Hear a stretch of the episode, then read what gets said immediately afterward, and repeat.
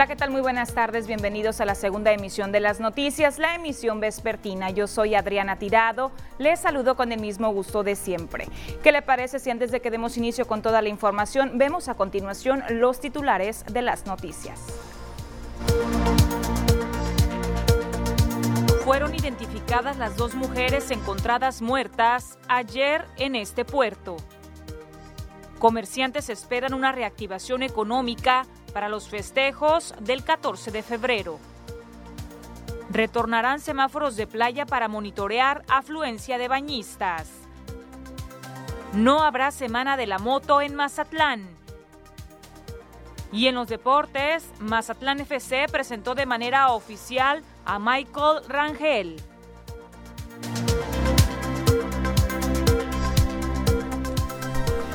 Iniciemos con la información de este día, miércoles 10 de febrero. Comenzamos con temas de seguridad. Eh, ya fueron identificadas, le comparto, las dos mujeres que fueron encontradas muertas el día de ayer aquí en el puerto de Mazatlán y eh, fueron asesinadas por asfixia.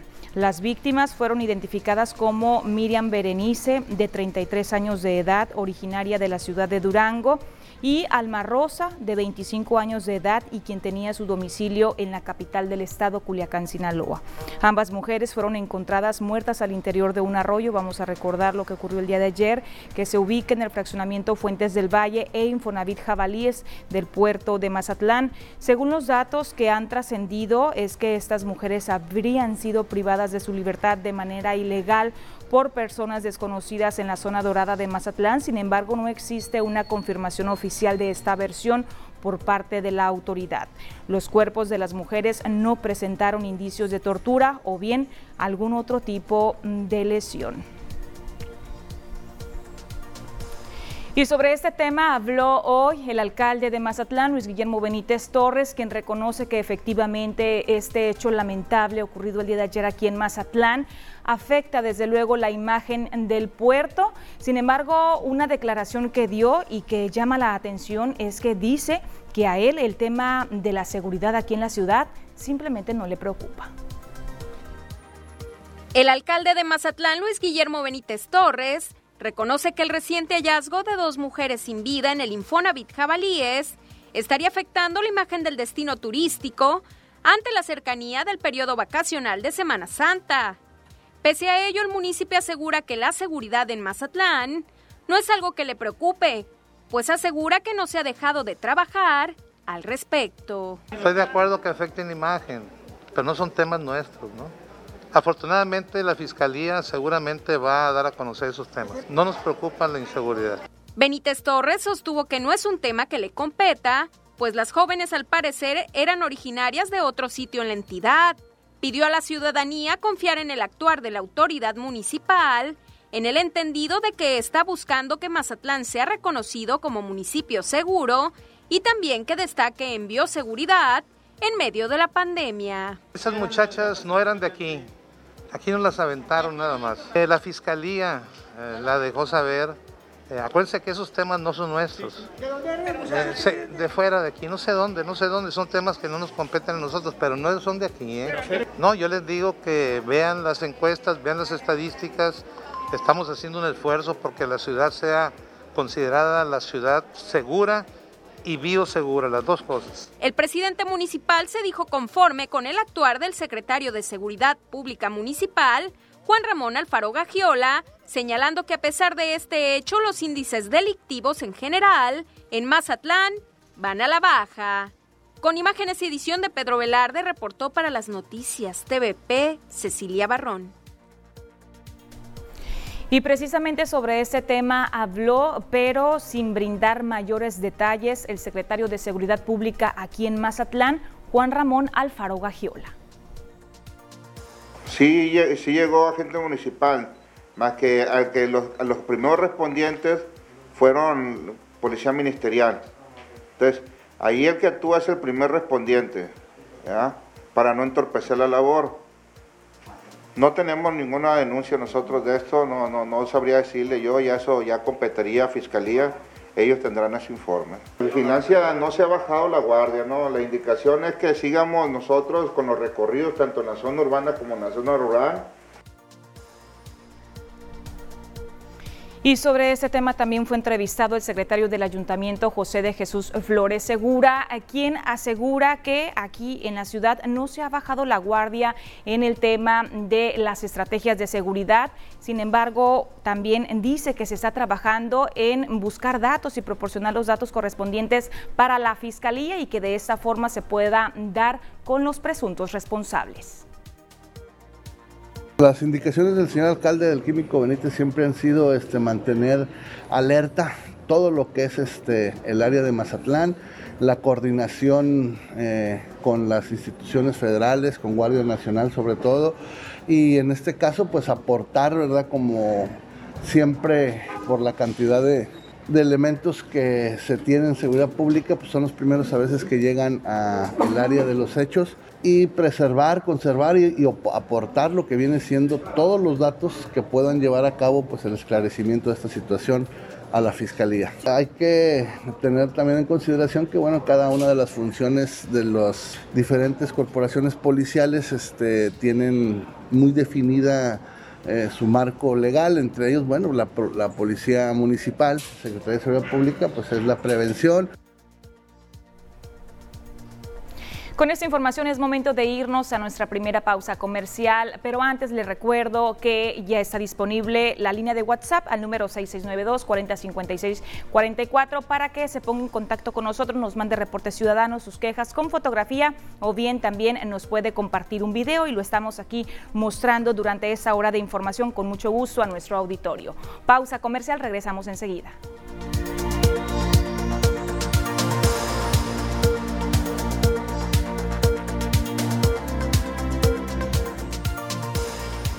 Vamos a monitorear las condiciones sanitarias que actualmente prevalecen en la República Mexicana. Ya está preparada la información más actualizada con base al último corte que realizó la Secretaría de Salud Federal.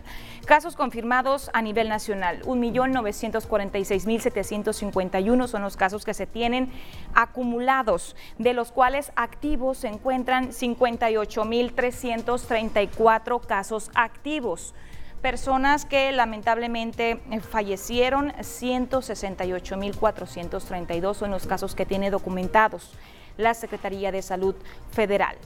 Negativos, 2.559.186 casos, es decir, son personas que sospechaban que tenían COVID, pues presentaban algún tipo de síntoma, se realizaron la prueba y afortunadamente dieron negativo como resultado y personas que por el contrario ya se contagiaron y se recuperaron.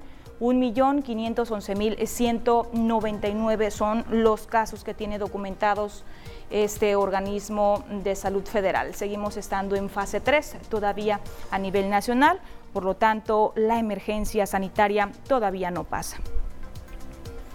Seguimos con la información que corresponde al estado de Sinaloa, cómo estamos aquí en la entidad según las autoridades sanitarias. Tenemos casos confirmados 31.625, sospechosos 811, fallecidos 4.751, una cifra que lamentablemente todos los días vemos en aumento y ya estamos pues próximos de llegar a los 4.800 decesos a nivel estado. Recuperados 26.133 y vemos el color de cada uno de los municipios según el semáforo epidemiológico. Vemos que continúa en color rojo la capital del estado, Culiacán, y también el municipio al norte de Ahome. Pero para ver la cifra ya de manera muy eh, particular, vemos aquí la siguiente información. Tenemos a OME con 123 casos activos, es por eso que le comentaba anteriormente, se encuentra en color rojo. Angostura con 9 casos, Badiraguato 4, Concordia solamente un caso, Cozalá no presenta casos activos, Culiacán 395, Choice es solamente un caso, Elota 5, Escuinapa 2 el Fuerte 10, Guasave 46, Mazatlán 87. Mazatlán se encuentra en color azul. precisamente por esta cifra que le estoy compartiendo, 87 casos.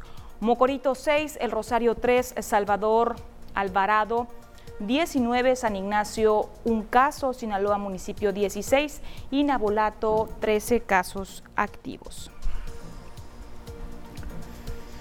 Y mire, siguiendo con temas de salud, es precisamente la Secretaría de Salud en Sinaloa quien asegura que se han continuado con el reforzamiento de las actividades preventivas y de promoción de la salud, eso para prevenir los contagios por COVID-19 y también asegura que se realizó de manera exitosa durante la Serie del Caribe 2021. Así lo dio a conocer la Secretaría de Salud del Gobierno del Estado de Sinaloa y en coordinación con Protección Civil y el Ayuntamiento de Mazatlán. En ese sentido, Cristian Aldo Muñoz Madrid, quien es el director de Prevención y Promoción de la Salud, señaló que gracias a este tipo de eventos se logró un mayor impacto informativo entre las personas. Es por ello que dichas actividades de prevención y promoción de la salud deben de estar presentes de manera permanente, buscando siempre crear conciencia entre la población, pero también entre los turistas y los demás visitantes acerca de los cuidados en la salud y más aún por ser una zona de actividad turística constante las actividades se enfocaron de manera prioritaria en la prevención de contagios por COVID-19. Para ello fue necesario la colocación de filtros sanitarios, ya lo hemos estado informando en su momento, en puntos estratégicos de tránsito y afluencia de la afición turística, teniéndose un total de 362.783 eh, personas informadas con las medidas preventivas de COVID-19, la entrega de gel antibacterial y también de cubreboca. Vamos a escuchar a continuación a Cristian Aldo Muñoz, quien es el director de Prevención y Promoción de la Salud. En lo que le corresponde y en lo que le toca. Sumados todos, lograremos el objetivo de un Sinaloa saludable y un Sinaloa con menos o sin COVID. Pues esa es la información que comparte la Secretaría de Salud en Sinaloa. Con eso tenemos que irnos a una pausa comercial que es muy breve. Regresamos enseguida.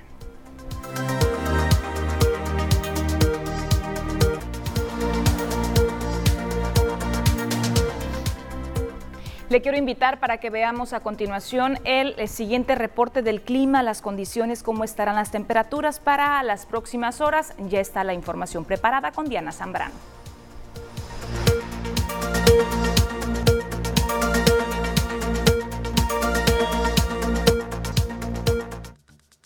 Hola, ¿qué tal y buenas tardes? Bienvenidos aquí al reporte meteorológico. Qué gusto acompañarlos en esta tarde. Comenzamos con el mapa nacional para conocer las temperaturas actuales en algunos puntos importantes del país, comenzando por la frontera en Tijuana, actualmente con un cielo mayormente nublado y 16 grados. La Paz el día de hoy despejado con 24 grados, Guadalajara 25, Acapulco 27 y ya para finalizar más al sur con Mérida, actualmente con 33 grados. Nos vamos a conocer las temperaturas actuales para nuestro estado Sinaloa, las cuales varían entre los 22 y los 26 grados y que nos esperan los próximos días, comenzando en el sector de Mazatlán, actualmente con un cielo parcialmente despejado, cambia para el día viernes con cielos parcialmente nublados, sábado ya totalmente despejado, las máximas que van a variar entre los 23 y los 25 grados para el sector de Mazatlán. En la capital Culiacán, actualmente con un cielo totalmente despejado y 25 grados, se mantiene para los próximos días, los días soleados, las máximas que van a variar entre los 25 y los 28 grados y ya las mínimas que se prevén de entre 8 y 12 grados para la capital. En Guamúchil, actualmente con un cielo también totalmente despejado y 26 grados. Mañana se mantiene como máxima con cielos despejados y ya las mínimas que se prevén de entre 8 y 11 grados para el sector de Guamúchil. Más al norte en Guasave, actualmente la condición también que se mantiene totalmente despejada, un día muy agradable con 24 grados. Ya para mañana la máxima incrementa un poco, se a los 26 grados, con cielos despejados para jueves y viernes y ya las mínimas que se prevén de entre 7 y 11 grados para el sector de Guasave. Más al norte y ya para finalizar en los mochis, actualmente con 24 grados. Mañana aquí también incrementa la máxima un poco hasta llegar a los 25 grados, con cielos despejados, solamente domingo parcialmente nublado. Esto para el sector de los mochis. Respecto a la fase lunar, nos mantenemos aún en cuarto menguante. La salida de la luna a las 6 horas con 11 minutos. La puesta de la luna a las 17 horas con 9 minutos. La salida del sol a las 6 de la mañana con 47 minutos. Y ya para finalizar, la puesta del sol a las 18 horas con 1 minuto. Hasta aquí el reporte meteorológico. Espero que tengan una excelente tarde.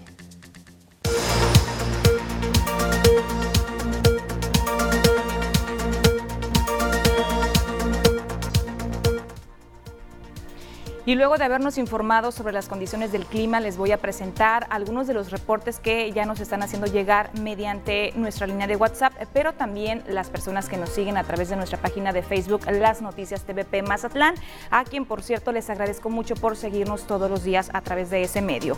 Están señalando que hay una lámpara fundida en la calle Miguel Laveaga con el número 6610, especialmente ahí dieron como referencia ese número. Esa situación en la colonia Francisco y Madrid lanzan un llamado a la Dirección de Servicios Públicos Municipales para que les apoye reparando esta lámpara, esta luminaria que no funciona.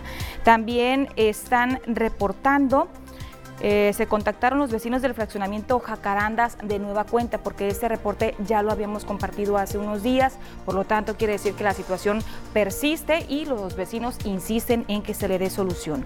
Están comentando que en el andador Orquídeas del fraccionamiento Jacarandas ya desde hace un año y medio que está una fuga de drenaje y la Jumapam hace caso omiso de los reportes que hacemos. Duran meses, duran meses así la fuga y vienen a solucionarlo y arreglarlo, según lo entrecomilla la persona, pero en el transcurso de 15 o 20 días se vuelve a hacer la misma situación. Ya no es el problema del drenaje de mis vecinos a los cuales cada que reportan les cobran y no se soluciona. La última vez mencionaron que era un problema de la calle y ya no vinieron a solucionarlo de nuevo. Es muy cansado estar con estos malos olores que lo único que nos ocasionan son enfermedades por la contaminación. Agradezco mucho a esta persona que se contactó, vecino, vecina del andador Orquídeas del fraccionamiento Jacarandas, por eh, pues compartirnos todo su sentir. Ya están cansados de esa situación, más de un año con esta fuga de aguas negras y hasta el momento pues no le dan una solución completa, una solución de raíz. Prácticamente parece que hacen como un mejoralito, como decimos coloquialmente.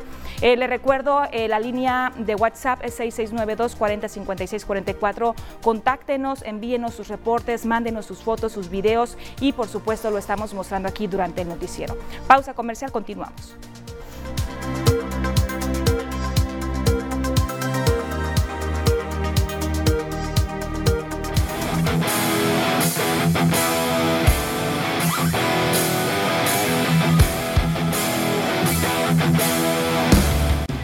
Gracias por continuar con nosotros en las noticias. Vamos a continuar con más información. Lo que compete al mundo deportivo ya lo tiene todo preparado Ernesto Vázquez, a quien saludo con gusto. Muy buenas tardes.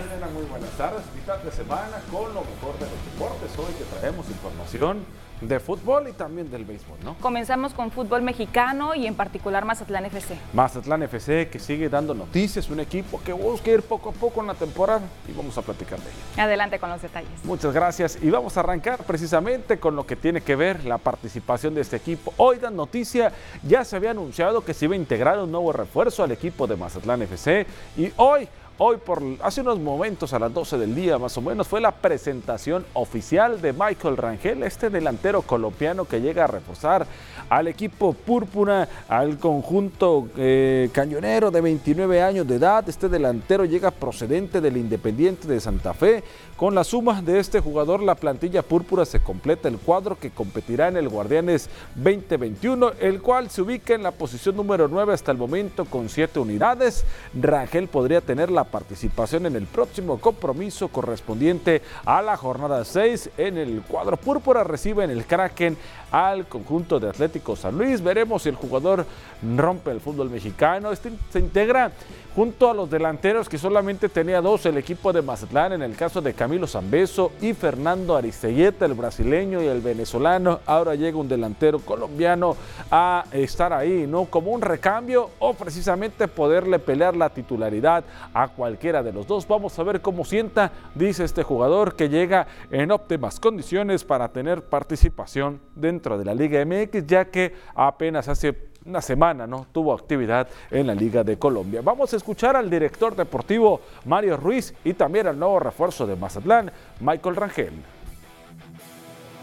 comentarles que como club estamos muy contentos de, la incorporación de Michael al equipo un jugador con gran experiencia, con una gran trayectoria en su país, donde ha sido campeón, ha sido campeón de goleo.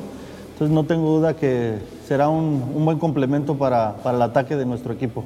Eh, muy contento de estar acá en esta gran familia Mazatlán, de poder llegar al fútbol mexicano y bueno, a este, a este gran grupo, a este gran equipo.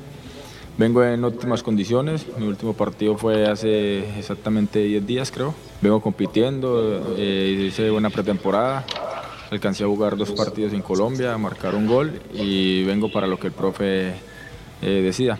Vengo súper bien y en cualquier momento estoy para, para jugar.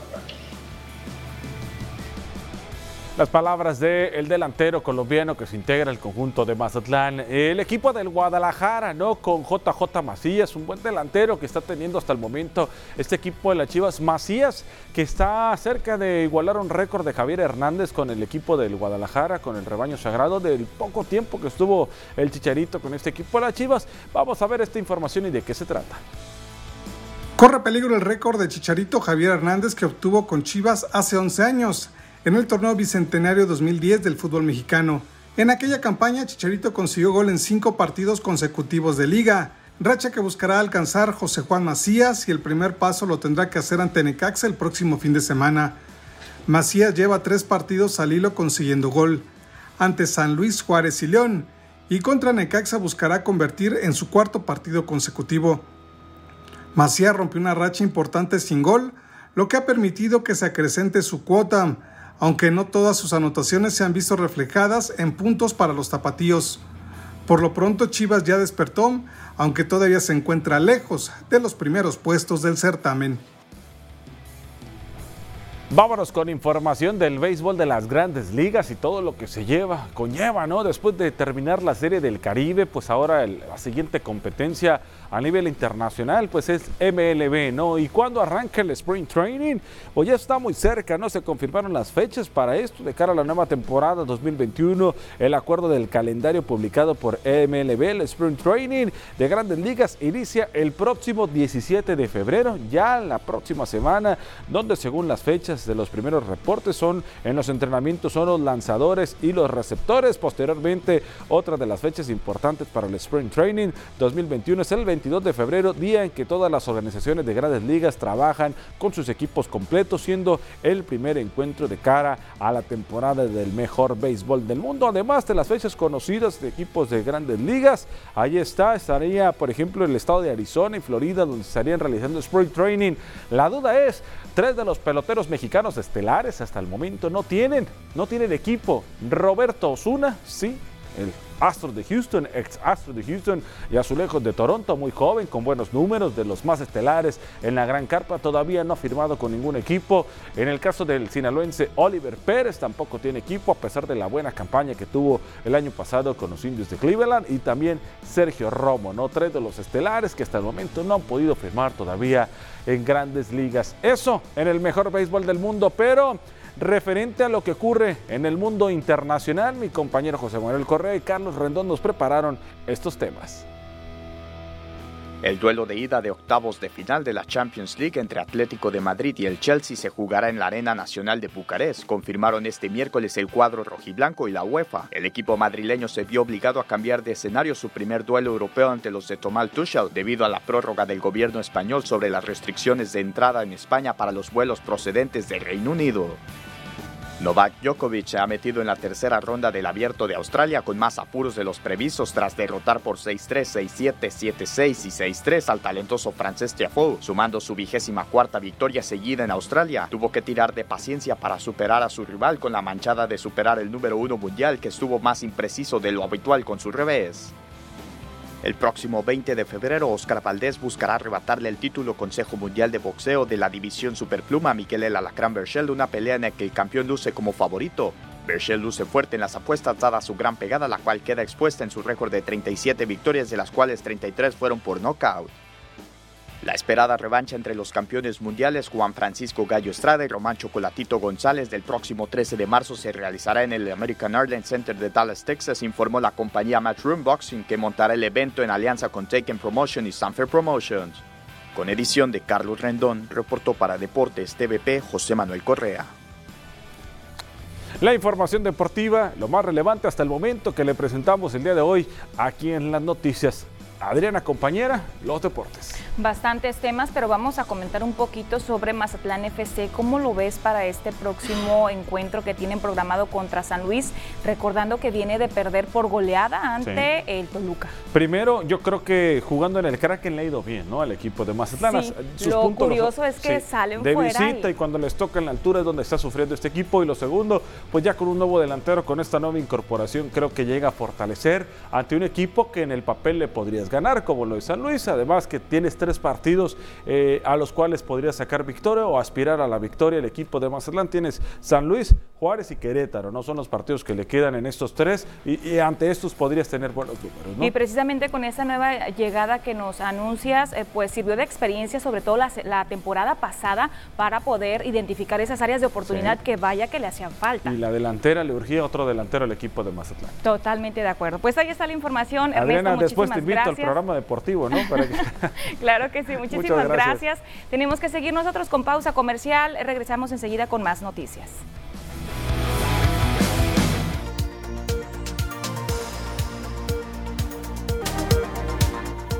Vamos a retomar la información local. El Seisela Bojorques Mascareño, síndico procuradora del municipio, se encuentra supervisando una obra de pavimentación en el fraccionamiento Dorados de Villa. ¿Por qué? Porque particularmente la calle Toma de Torreón la pavimentaron, fue entregada hace un año, pero no hicieron el trabajo completo. Hace un año los vecinos de la calle Toma de Torreón de la colonia Dorados de Villa, en Mazatlán, veían cristalizarse uno de sus sueños. La pavimentación que tanto habían pedido administraciones municipales anteriores, finalmente llegó, pero de forma inconclusa. De parte del alcalde Luis Guillermo Benítez Torres, estaba la promesa de construirles las banquetas con un excedente que quedó de la obra. Pero esto no se realizó. Ante ello, el Seisela Bojorques Mascareño, la síndico procuradora, acudió al sitio para cerciorarse del hecho y dar celeridad al asunto. Esta obra se entregó en el 2020 y eh, al revisar nos dimos cuenta que hubo un sobrante, alrededor de 165.846. Entonces los ciudadanos de los comités de, de Contraloría Social nos pidieron estar y ver que eh, les hace falta una banqueta. Esta no se hizo. Entonces ahí es donde ellos están pidiendo que ese dinero se utilice para esa banqueta. Ya hace un año y ellos preguntan dónde está lo que se les ofreció. La presidenta del Comité Vecinal de la Pavimentación, Marta Cristina Rodríguez, dijo que los habitantes están agradecidos con la atención de parte del gobierno municipal, sin embargo, están interesados en que se le dé seguimiento a su solicitud. Aquí a nosotros nos hicieron el comentario de que había un ahorro y de ese ahorro se iban a echar las banquetas. Entonces es la parte más importante para toda la comunidad y le estamos dando seguimiento porque nos interesa. Están dando seguimiento y por eso mismo es que nosotros estamos animados a seguir adelante aquí con todo lo que se necesite como comunidad.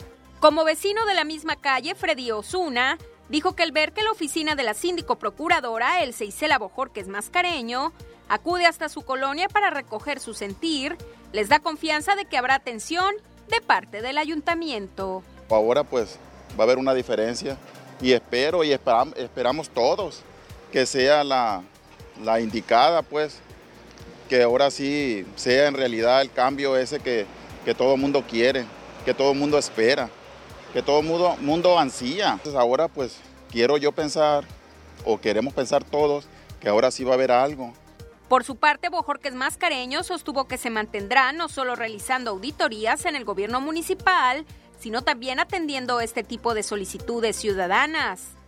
En el mismo sector de Dorados de Villa, otros vecinos solicitaron que también les sea pavimentada la calle Jorge Salazar, a un costado de Capilla San Juan Bosco, pues a la fecha permanece en abandono, sirviendo de refugio para vándalos. Con imágenes y edición de Pedro Velarde, reportó para las noticias TVP Cecilia Barrón. Y mientras tanto, este martes, el martes vence el plazo para que el Instituto Municipal del Deporte solvente las observaciones hechas por la oficina de la síndico procuradora El Seisela Bojorques Mascareño. La funcionaria reveló que aunado a la espera del sustento de las 62 irregularidades detectadas en el INDEM, la sindicatura en procuración estará activa realizando más auditorías en el ayuntamiento. Dijo que sobre todo se pretende entrar a las paramunicipales que habían estado cerrando las puertas a las revisiones, ahora con el fallo que se tiene de parte del Tribunal Estatal Electoral de Sinaloa desde el mes de diciembre pasado, mismo que le reitera sus facultades para auditar. Entre las dependencias que se estarían auditando en las próximas semanas están la Junta Municipal de Agua Potable y Alcantarillado de Mazatlán, la Jumapam, y también el rastro TIF. Y en otro orden de ideas, un incremento en la solicitud de actas de nacimiento, pero también en bodas civiles está presentando el registro civil en el estado de Sinaloa.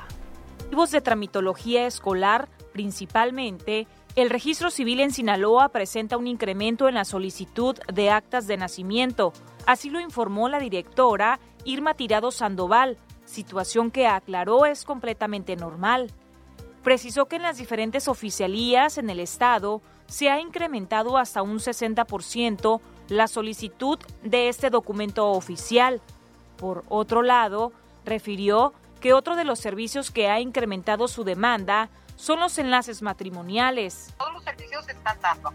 Eh, y la demanda, bueno, pues depende de las necesidades de la ciudadanía. Ahorita, por ejemplo, están pidiendo actas de nacimiento, pero son periodos normales no, pues igual que en todo el estado, yo creo que un 50% por lo menos, 60%.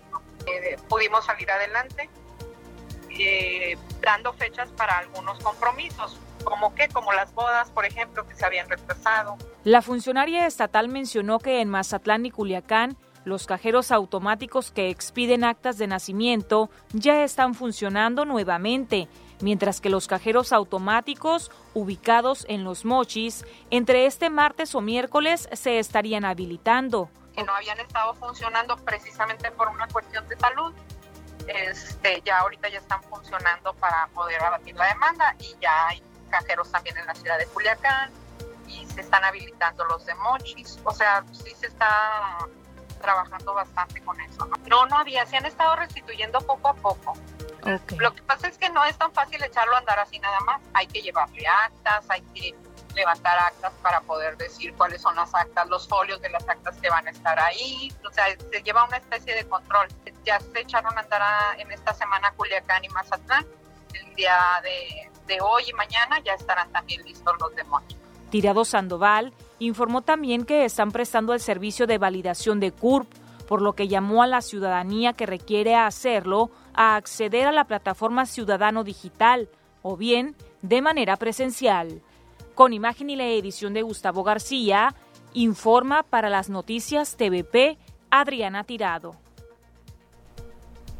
Y en temas educativos, el Centro de Bachilleratos Tecnológico, Industrial y de Servicios número 51, el CBT 51, ya inició su proceso de preinscripciones, mismo que se estará realizando completamente de manera digital. Ya inició el periodo de preinscripciones en el Centro de Bachillerato Tecnológico Industrial y de Servicios CEBETI 51 de Mazatlán. Desde el 8 de febrero hasta el 25 de junio, los estudiantes egresados de secundaria que deseen formar parte de la institución educativa podrán realizar su trámite a través del portal de getisinaloa.gov.mx, informó el director del plantel, Guadalupe Sánchez Rodríguez para poder acceder al proceso de inscripción tienen que entrar a, la página eh, de.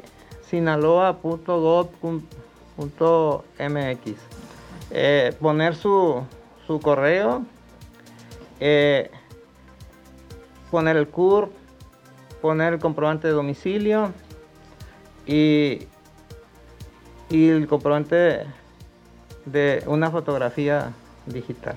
Respecto a la modalidad educativa para el ciclo escolar 2021-2022, indicó que aún no hay certeza de si será virtual o presencial. Sin embargo, ya se están preparando para en caso de que el semáforo epidemiológico esté en verde, poder ingresar a las aulas con las medidas necesarias.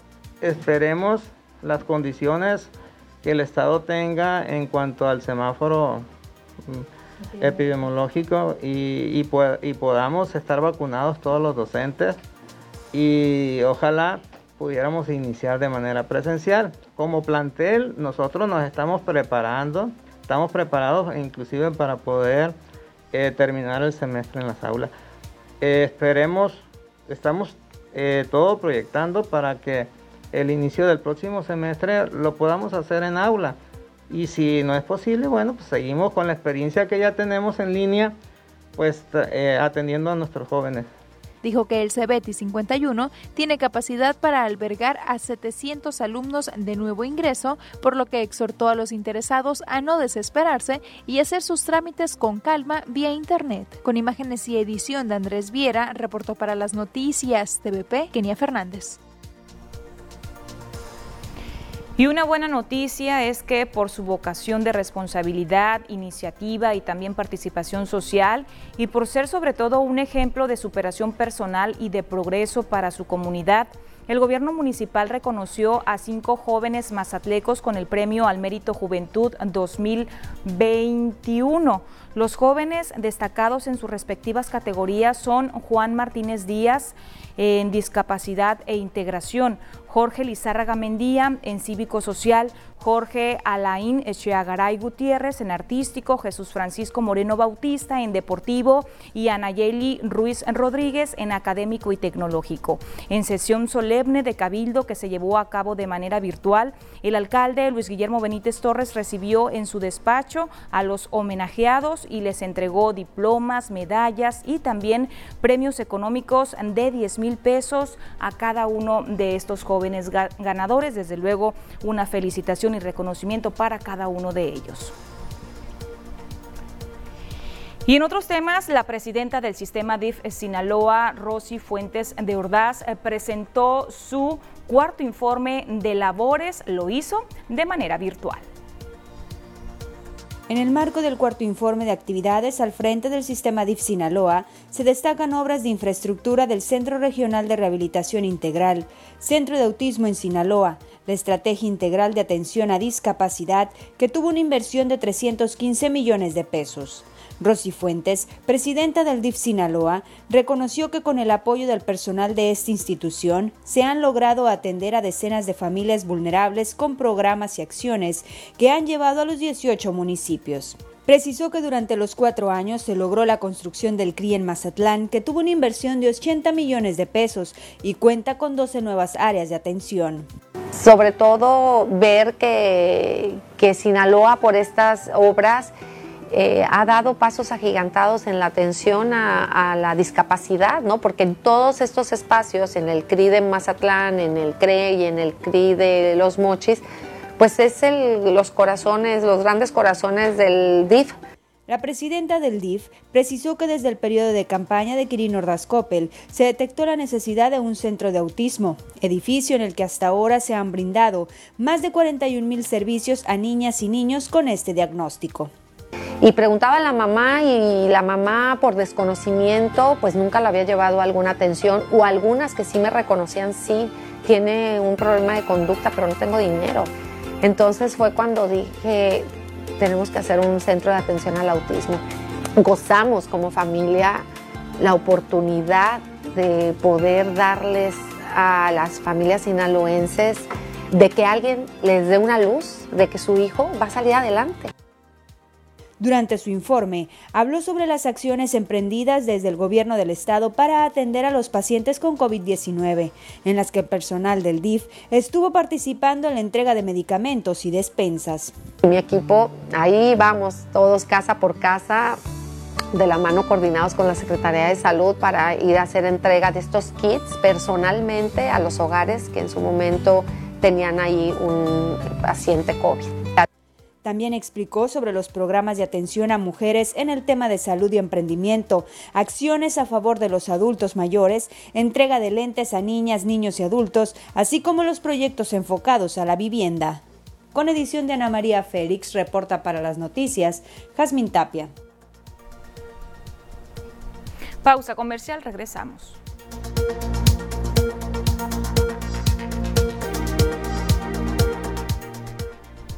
De acuerdo a la Cámara Nacional del Comercio en Mazatlán, Canaco Mazatlán, se espera que haya un repunte en la venta de los comerciantes para este próximo 14 de febrero, recordemos con motivo del día de la celebración del Día del Amor y la Amistad.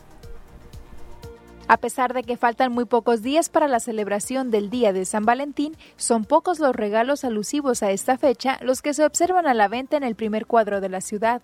El presidente de la Cámara Nacional del Comercio en Mazatlán, Jesús Rafael Sandoval Gagiola, señaló que se espera un incremento del 20 al 30% en las ventas, pero llamó a los consumidores a hacer sus compras con calma y evitar aglomeraciones que pudieran generar contagios de COVID-19. Con un 20, un 30% que, de esa derrama que, mm, arriba de lo que tenemos, yo creo que eso es un aliento para los negocios para seguir adelante. Por un lado esperamos nosotros que las ventas repunten, pero también no queremos que, lo, que repunten los contagios para poder, para poder salvar lo que viene siendo Semana Santa, salvar julio y agosto, que, que somos buenos para Mazatlán y, ojalá se logren. Indicó que las clases virtuales son un factor que afecta las ventas de este año, ya que muchos de los regalos se compraban para los intercambios en los centros educativos. El que los niños no estén yendo a las escuelas nos ha afectado, eh, no nomás ahora el 14 de febrero, desde el arranque que fue septiembre y ahorita lo que viene eh, 14 de febrero, pues toda esa convivencia normal que tienen los, los, alumnos, los niños en las escuelas, pues no, las, no la tienen ahorita y, lo, más seguro es que, que, las ventas también se vengan a la baja a raíz de eso. Los vendedores de estos productos confían en que sea el mismo 14 de febrero cuando las ventas logren repuntar y que se termine la mercancía adquirida. Con imágenes y edición de Andrés Viera, reportó para las noticias TVP, Kenia Fernández. Y por otro lado, la Secretaría de Desarrollo Económico, Turismo y Pesca Municipal anunció que próximamente van a regresar los semáforos de playa que recordemos ya se habían implementado hace algunas semanas aquí en la ciudad, esto con la finalidad de monitorear la afluencia de los bañistas.